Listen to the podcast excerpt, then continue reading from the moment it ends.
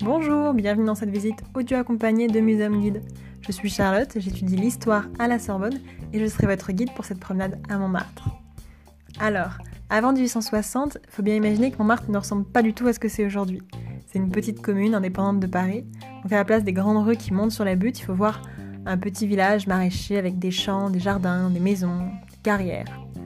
C'est un lieu qui attire déjà les artistes. Ils viennent ici pour peindre les moulins, la campagne aux portes de Paris les bottes de foin, les paysannes.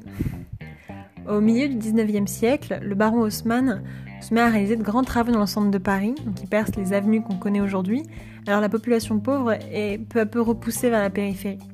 Donc Montmartre devient de plus en plus peuplé, se transforme en une espèce de bidonville où vivent beaucoup d'artistes qui sont sans le sou. En 1860, euh, la commune est intégrée à la ville de Paris, euh, en grande partie en tout cas, et ensuite, entre la fin du 19e et le début du 20e, Bidonville va euh, peu à peu se transformer en, le quartier qu'on connaît aujourd'hui avec des maisons bourgeoises. Donc Montmartre s'urbanise, s'intègre doucement dans Paris de manière relativement récente, et ça reste un quartier non conformiste, des artistes, des fêtards, des marginaux qui sont très nombreux ici, et des légendes qui continuent de se développer. C'est qu'en fait, il y a beaucoup de mouvements artistiques qui ont leur QG dans les brasseries les cabarets, euh, beaucoup d'artistes de toute l'Europe ont vécu et travaillé à Montmartre. Modigliani, Renoir, Toulouse-Lautrec, Van Gogh, Pablo Picasso, Jacques Prévert, Boris Vian. On va pas faire toute la liste, mais ils sont très nombreux. Donc euh, aujourd'hui, on va découvrir euh, ce quartier, un quartier que je trouve particulièrement attachant, qui a sa propre histoire, sa propre culture, son propre humour un peu absurde. Il faut juste arriver à distinguer sa véritable âme qui est bien cachée entre les ors de touristes. Donc retrouvons-nous euh, à la sortie du métro, métro Blanche, euh, sur la place du même nom.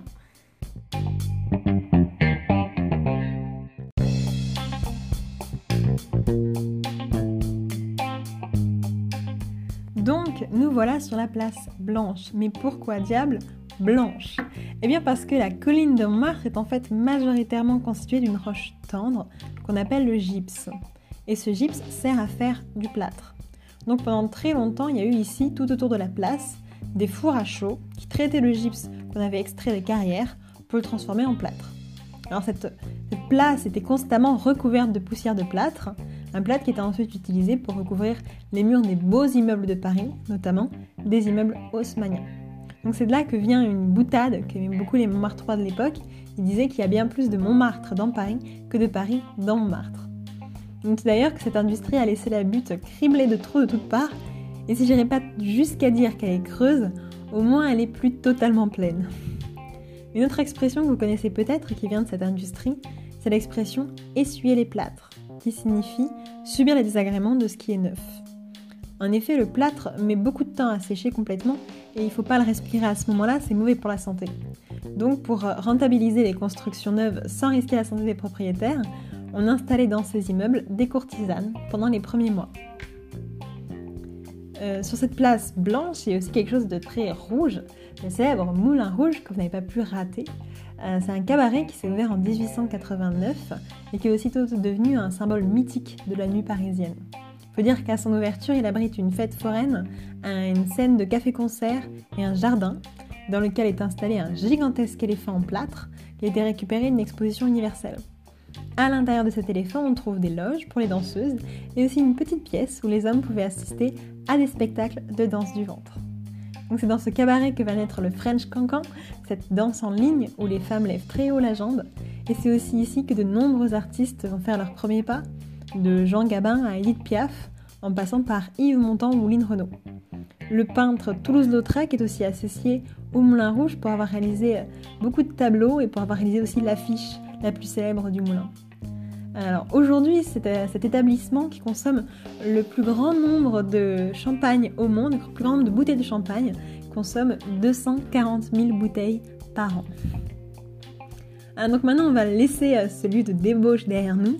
On va emprunter la rue Le Pic qui montre à droite après la sortie du métro.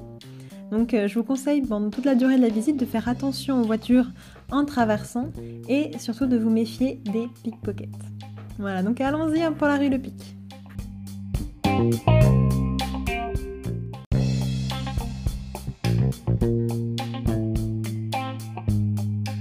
voilà maintenant dans la rue Le Pic, et vous allez voir que décidément dans ce quartier, chaque bâtiment a sa petite histoire, puisque vous allez croiser le café, les deux moulins. Il se trouve que c'est ici que le film Le fabuleux destin d'Amélie Poulain a été tourné. Pourquoi ici? Eh bien parce que le réalisateur Jean-Pierre Jeunet vivait dans le quartier qui avait cette habitude dans ce café. Du coup, il arrivait que les touristes passant par là reconnaissent le café, le prennent en photo, sans se rendre compte que les réalisateurs étaient installés en terrasse. Continuez à monter cette rue, arrivez en haut, prenez à droite et tout de suite à gauche. Vous devriez apercevoir l'un des derniers moulins de Montmartre.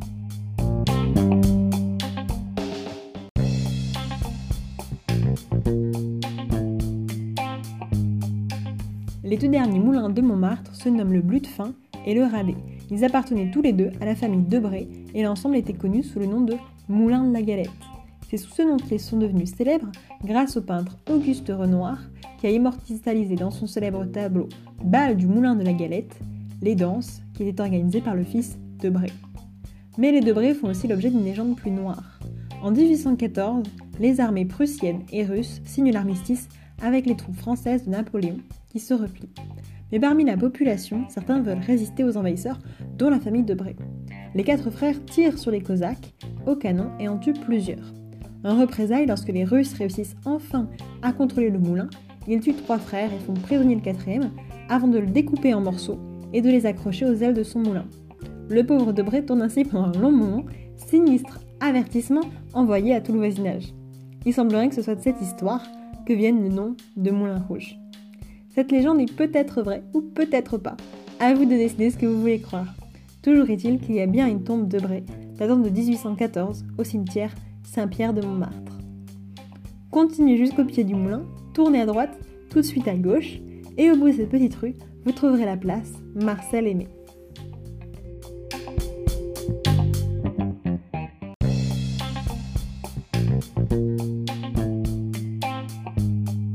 Au fond de la place Marcel Aimé, vous découvrirez une statue représentant un homme en train de sortir d'un mur. Cette statue, réalisée par Jean Marais, est un hommage à son ami Marcel Aimé, grand auteur Montmartrois. Marcel Aimé a notamment écrit une nouvelle nommée Le Passe-Muraille. Cette nouvelle raconte l'histoire de Monsieur Dutilleul, un petit bonhomme timide et falot qui se découvre subitement un don pour passer au travers des murs. Il vit alors de fantastiques aventures en tant que voleur sous le nom de Garou-Garou mais il a la mauvaise idée de tomber amoureux d'une femme mariée. Une nuit qu'il sort de la chambre de sa conquête, il perd subitement son don et se retrouve coincé dans un mur. Jean Marais a donné à Monsieur Dutilleul les traits de Marcel Aimé. À présent, retraversez la place et prenez l'avenue Junot. À droite, il y a un portail en fer qui vous donnera accès à un petit square charmant connu sous le nom d'impasse Girardot.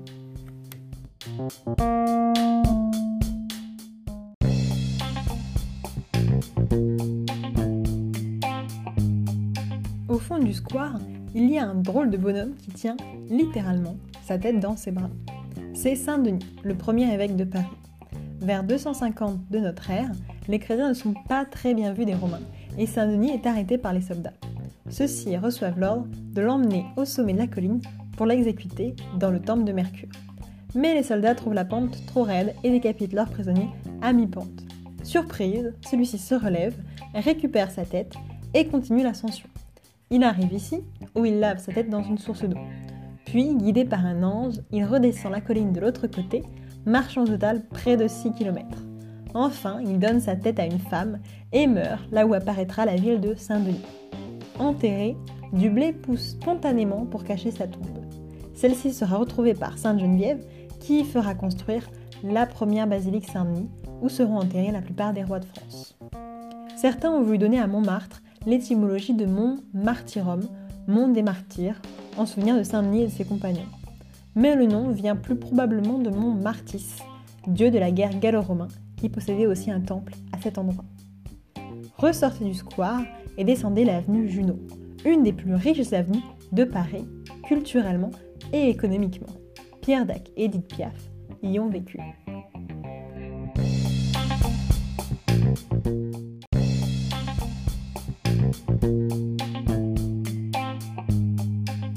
Au niveau de l'avenue Junot, regardez sur la gauche. Vous trouverez la villa Léandre. une petite impasse qui abrite de charmants cottages dont le style rappelle l'Angleterre. Cette impasse est pompeusement nommée Villa et le nom Léandre rend hommage à un caricaturiste Montmartrois, Charles Léandre. Je vous laisse découvrir cet endroit et notamment son sens de l'originalité. Retrouvez-y la demeure du Premier ministre anglais, une représentation de la déesse Athéna et bien sûr un clin d'œil aux éternels moulins de la butte. Cherchez sur Google si vous ne trouvez pas.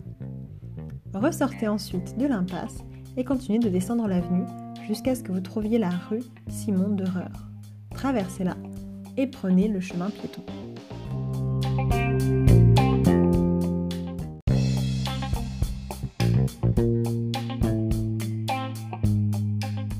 Au bout du chemin piéton, vous tombez subitement sur Dalida. La chanteuse italienne née en Égypte a vécu 25 ans à Montmartre et comme de nombreux autres artistes, elle a participé à des actions pour défendre l'héritage culturel de la butte. Elle est enterrée au cimetière de Montmartre. À l'occasion du dixième anniversaire de sa mort, le quartier décide de lui rendre hommage et son buste, réalisé par le sculpteur français Alain Aslan, est installé sur cette place. La légende dit que toucher la poitrine de la statue porterait bonheur. Comme vous pouvez le voir, il y a vraiment beaucoup de gens qui croient aux légendes. Continuez ensuite tout droit par la rue de l'Abreuvoir, puis tournez à gauche.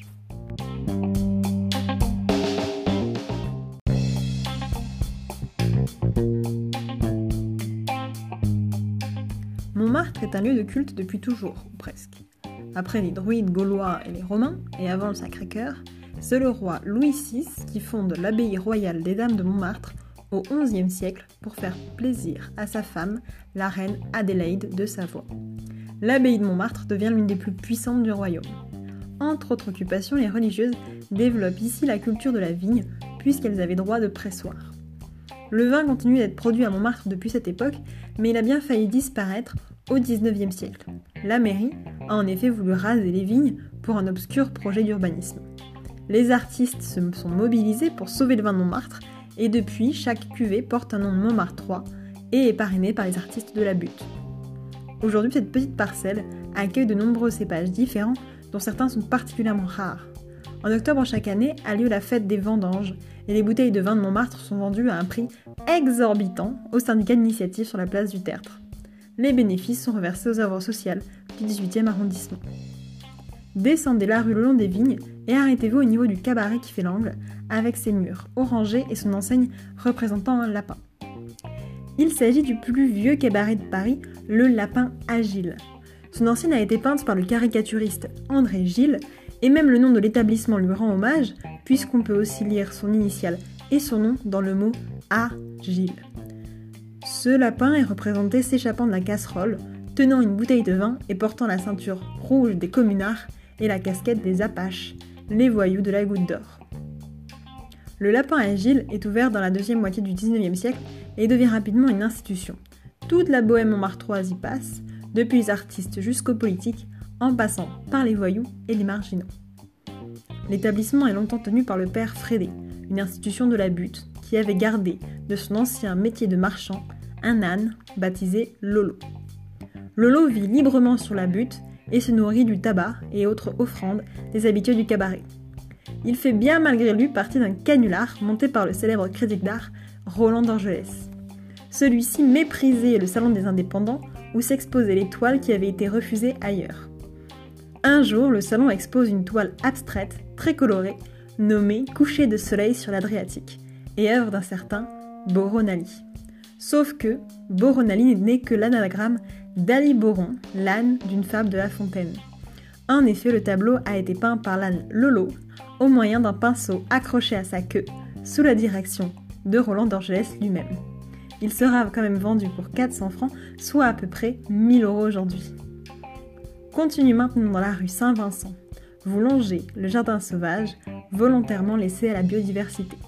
Renoir a vécu dans la grande maison blanche qui surplombe les vignes et qui est aujourd'hui le musée de Montmartre.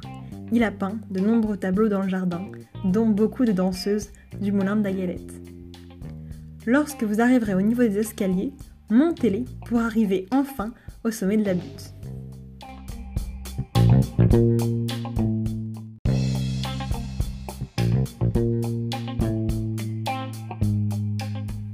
Avant d'avancer jusqu'à la place du Tertre, arrêtez-vous pour jeter un œil à l'une des plus vieilles églises de Paris. Saint-Pierre de Montmartre serait l'héritière d'un lieu de culte chrétien construit au début du 7e siècle. Elle abrite aussi Notre-Dame de Beauté, la sainte patronne des artistes. Saint-Pierre est le dernier vestige de l'ancienne abbaye des Dames de Montmartre. Elle a survécu à la Révolution française, aux envahisseurs et à la Commune. Mais à la fin du 19e siècle, elle est menacée par l'Église elle-même. En effet, si elle a l'air aujourd'hui presque neuve de l'extérieur en raison de gros travaux de rénovation, elle est alors dans un état lamentable et les autorités religieuses estiment plus cohérent de la détruire et de construire Saint-Jean-de-Montmartre au pied de la butte. Il s'agit aussi de laisser de la place au chantier du futur Sacré-Cœur. Mais les artistes de la butte, toujours eux, qui ne sont pourtant pas connus pour leur dévouement extrême à l'Église catholique, se scandalisent de cette destruction qui porte atteinte à l'art et à la culture. Ils ont alors l'idée d'inviter à dîner un député, Eugène Fournière, connu pour son opposition virulente à l'Église. Entre quelques verres de vin de Montmartre, il lui souffle l'idée de s'opposer à la destruction de Saint-Pierre, juste pour le plaisir d'embêter l'Église. Fournière trouve l'idée géniale. Il se précipite à l'Assemblée nationale et fait voter des crédits pour la restauration du lieu. Ses alliés politiques n'y comprennent rien et il y gagne le surnom de Notre-Dame de Fournière. Ce n'est pas le premier quiproquo de Saint-Pierre. En effet, au Moyen Âge, pour aider la population, majoritairement illettrée, à comprendre le message de l'Église, on dessine sur les murs des petites scènes qui représentent le Christ, les saints et des personnages pieux. Sur une de ces scènes, une femme en prière s'écrie Rabboni, maître en latin. Les femmes de Montmartre déchiffrent cette inscription et, ne parlant pas latin, elles en déduisent logiquement qu'il existe un saint capable de rabbonir les maris, c'est-à-dire, dans le patois de l'époque, d'améliorer leur caractère. Un jour, une jeune paysanne voit son mari mourir dans les 24 heures après avoir fait des offrandes à l'église. Une cohorte de femmes se déplace alors de toute la région pour prier et faire des offrandes. Les religieux se gardent bien d'expliquer le quiproquo. Continue à présent vers la place du Tertre.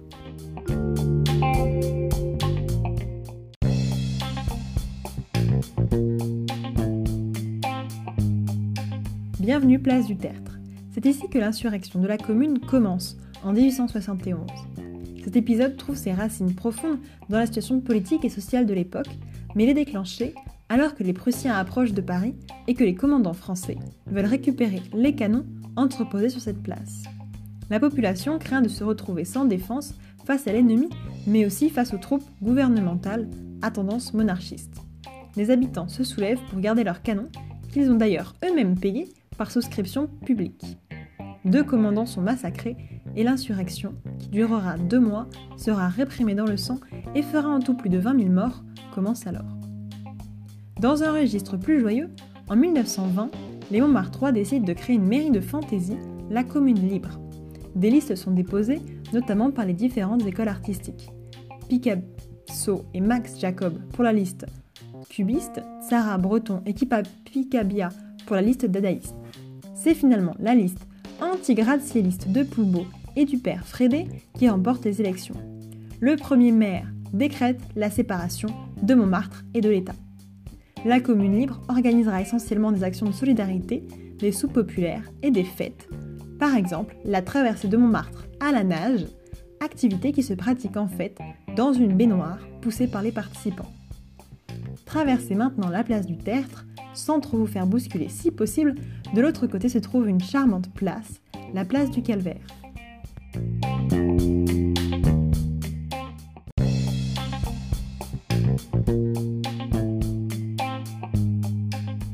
À l'époque de la grande abbaye de Montmartre, on se trouvait ici dans les jardins. En 1590, Henri de Navarre, un protestant devenu Henri IV à la mort de son cousin Henri III, doit reconquérir son royaume. Il s'installe ici, à Montmartre, lieu idéal pour faire le siège de Paris. L'abbaye a à l'époque un peu perdu de sa superbe et les Parisiens la surnomment le magasin des putains de l'armée. L'abbesse elle-même, Claude de Beauvilliers, qui a à l'époque 18 ans, devient sa maîtresse. Mais manque de chance, Claude va être remplacé dans le cœur du roi par Gabrielle d'Estrée, qui n'est autre que sa cousine. Le roi divorce de sa femme Marguerite de Valois et s'apprête à épouser Gabrielle. Mais entre-temps enceinte du quatrième enfant d'Henri, elle meurt, peut-être empoisonnée, plus sûrement d'hypertension. Mais ce n'est pas là que se termine l'histoire d'Henri IV avec Montmartre. Enterré, comme beaucoup d'autres rois, à la basilique Saint-Denis, il voit sa tombe profanée à la Révolution et perd des bouts, dont sa tête. En 1919, un brocanteur ouvre un musée sur cette place et présente comme clou du spectacle une tête momifiée qu'il affirme être celle du roi Henri. Il la propose au Louvre, mais personne ne le prend au sérieux. Puis le musée ferme et le brocanteur disparaît, et avec lui la tête. En 2008, un journaliste découvre l'histoire, mène l'enquête, retrouve la tête en Normandie et la fait enfin expertiser. Après deux siècles à se promener dans toute la France, elle est enfin authentifiée. Ressortez maintenant de la place du Tertre et tournez à droite. Approchez-vous du petit square Nadar où une statue vous attend.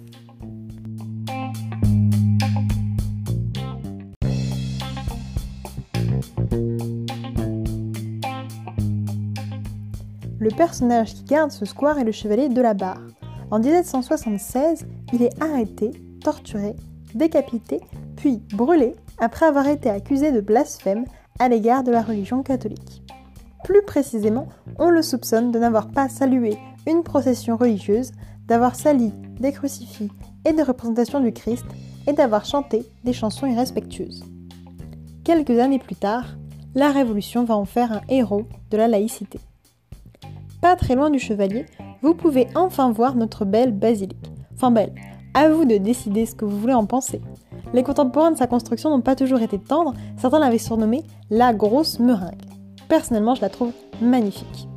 L'idée de la basilique remonte aux années 1870, juste après la défaite contre la Prusse lors de la guerre de 1870-1871 et juste après la Commune. À cette époque, les milieux religieux estiment que les malheurs de la France sont à attribuer à la déchéance morale provoquée par la Révolution française. Pour faire amende honorable et éloigner les punitions divines, les autorités catholiques ont l'idée de construire une basilique dite de vœu national dédiée au Sacré-Cœur de Jésus. Où construire un tel bâtiment? Mais l'emplacement est tout trouvé sur la colline de Montmartre afin d'expier les péchés de la commune et de bénéficier du plus haut point naturel de Paris. Ceci en dépit de l'opposition de la mairie du 18e qui décide, en signe de protestation, de faire réaliser une statue du chevalier de la barre qu'on a rencontré plus tôt et de placer cette statue juste en face du chantier de construction. La provocation va durer un temps, puis la statue sera déplacée dans le square. Donc les autorités religieuses obtiennent le soutien de l'Assemblée nationale, puis lancent un concours pour choisir l'architecte et le plan de la future basilique. 78 projets sont déposés, certains par les plus grands architectes de l'époque. Finalement, c'est le projet de Paul Abadi qui est retenu, qui s'inspire entre autres de Sainte-Sophie de Constantinople et de Saint-Marc de Venise, dans ce style romano-byzantin qui la rend particulièrement originale. Une souscription publique est prévue pour couvrir les frais des travaux et la première pierre est posée en 1875. Et très vite, des soucis de terrain apparaissent. Je vous ai dit au début de la visite que Montmartre avait été percé de galeries pour récupérer le gypse. La conséquence, c'est que le sol de la butte est instable et d'effondrement de terrain paralysent les travaux. Pour parer à ce petit contretemps, on creuse 83 puits de 33 mètres chacun, qu'on remplit de béton et qu'on relie par des arcs. Aujourd'hui, c'est peut-être plus la basilique qui supporte Montmartre que Montmartre qui supporte la basilique. La basilique n'est enfin consacrée qu'en 1919, reportée à cause de la Première Guerre mondiale, et elle est complètement achevée seulement en 1923. Au total, le programme a coûté 6 fois plus cher que prévu et a duré un demi-siècle. La basilique garde sa belle couleur blanche sans avoir été nettoyée, grâce à la propriété peu ordinaire de ces pierres de blanchir sous les eaux de pluie. Nous avons ici le premier monument auto-nettoyant du monde. Au fronton de la basilique, vous pouvez voir une statue de Jésus désignant son cœur, et plus bas, s'avançant vers Pagne, on a deux cavaliers, Saint Louis, épée pointée au sol, et Jeanne d'Arc, épée tendue au ciel. Si vous souhaitez visiter l'intérieur de la basilique, le prochain audio vous accompagnera à l'intérieur. Sinon, passez directement à l'audio suivant et descendez de la butte.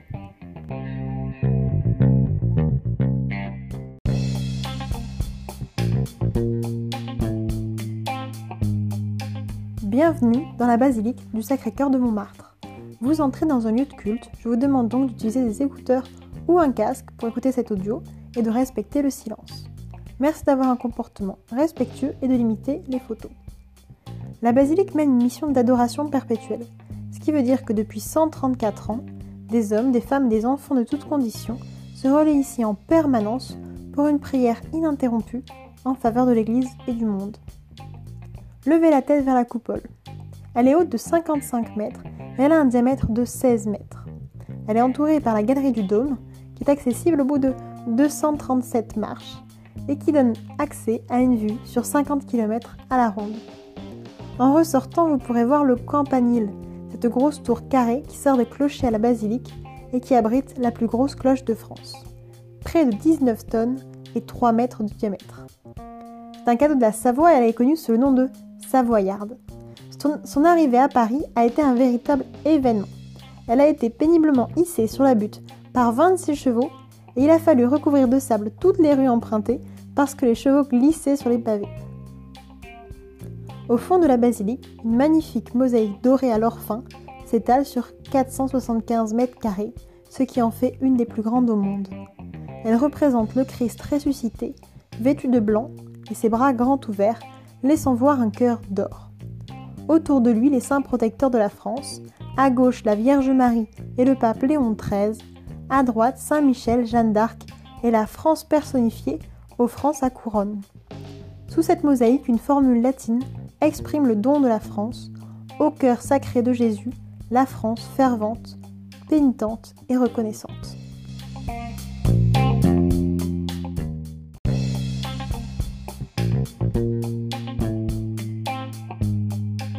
Depuis la place devant la basilique, descendez de la butte, soit en utilisant le funiculaire, soit en prenant la rue Chape qui se trouve près de la station. Arrivé au pied de la butte, prenez la rue qui part sur la droite, d'abord la rue Tardien, puis la rue Yvonne Le Tac. Vous arriverez sur la place où se trouve le métro Abbesse. Vous y trouverez aussi un joli petit square où un beau témoignage d'amour vous attend.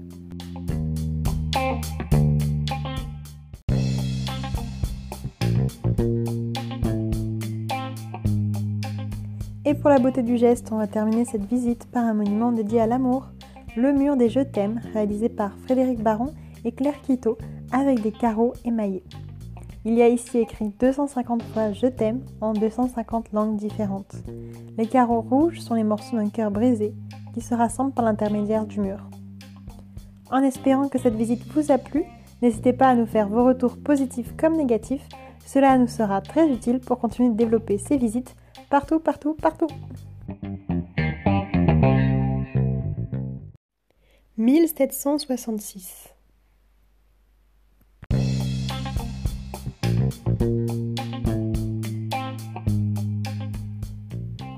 En 1766,